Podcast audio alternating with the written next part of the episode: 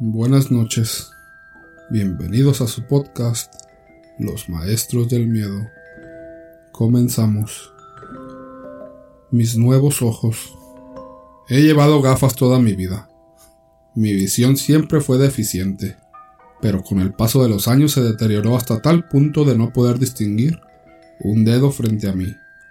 En cierta ocasión mientras estaba en el trabajo, mis gafas se cayeron al suelo y terminaron en pedazos. En aquel momento decidí someterme a la famosa cirugía que estaba de moda. Me pasé varias semanas investigando por internet el procedimiento y buscando clínica que la hiciera. Tras una serie de estudios de rutina, me hicieron la cirugía.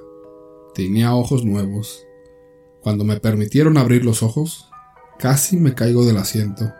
Frente a mí estaba el cirujano que me había operado, pero bañado en sangre con el cráneo abierto. Tenía múltiples fracturas expuestas en los brazos y algunos dedos cercenados. ¿Hay algo malo? Pregunté. Al decirle lo que estaba viendo me recomendó ir a casa y descansar, y que lo llamara al día siguiente. Entonces supuse que había sido algún tipo de alucinación, producto de mi imaginación desconcertada por el entorno en alta definición que podía apreciar con mi nueva vista.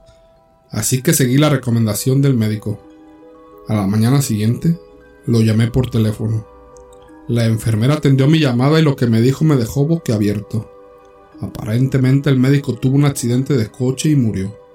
A mí me pareció muy extraño haberlo visto completamente sangrado, varias horas antes de su muerte. Pero me convencí de que fue una simple coincidencia.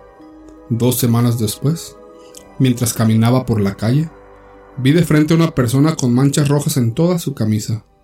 Como si lo hubieran disparado estaba lleno de agujeros, pero parecía totalmente relajado.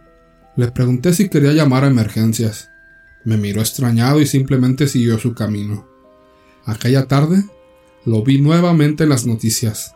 Había muerto en un tiroteo durante un robo a mano armada. Fue en ese momento cuando me di cuenta que mi nueva visión me permitía ver la forma en que morían las personas, poco antes de que sucediera. Decidí no decírselo a nadie, ni siquiera a mi esposa.